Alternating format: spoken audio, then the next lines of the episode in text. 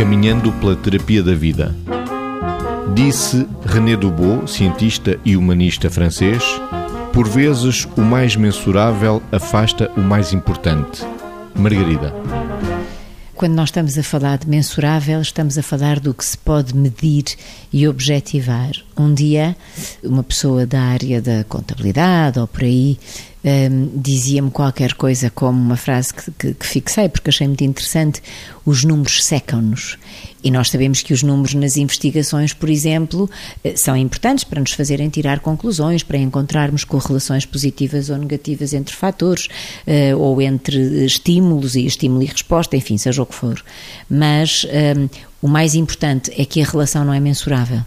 Ou seja, as relações entre as pessoas nem sequer se veem. Aquilo que nós conseguimos eh, perceber ou intuir das relações é através das interações, ou seja, das trocas que existem entre as pessoas, quer dizer, da forma como as pessoas interagem.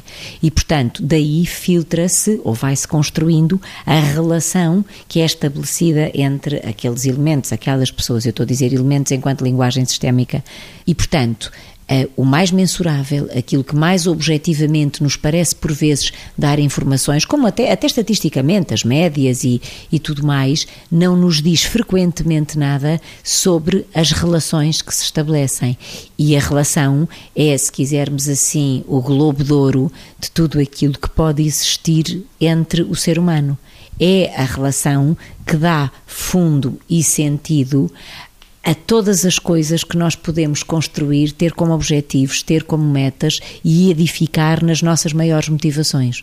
Por vezes, o mais mensurável afasta o mais importante. Vítor. E há de facto um grande risco. A Margarida falava ali da estatística e às vezes há quem diga se nós queremos enganar alguém é, é só apresentar uma estatística, como se a estatística fosse a arte de mentir com precisão.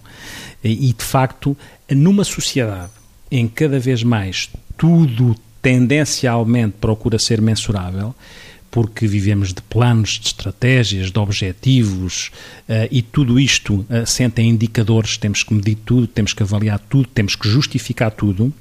E se é verdade que é importante que nós possamos justificar aquilo que se faz, se é verdade que é importante apresentar resultados mensuráveis, o que não pode acontecer é que nos escondamos por trás daquilo que é andar à procura de resultados mensuráveis, esquecendo-nos da relação e da importância que advém de algo que não é mensurável, nomeadamente na nossa área psi que eh, também terá indicadores, mas os indicadores não podem excluir as pessoas, porque as pessoas não se esgotam em números.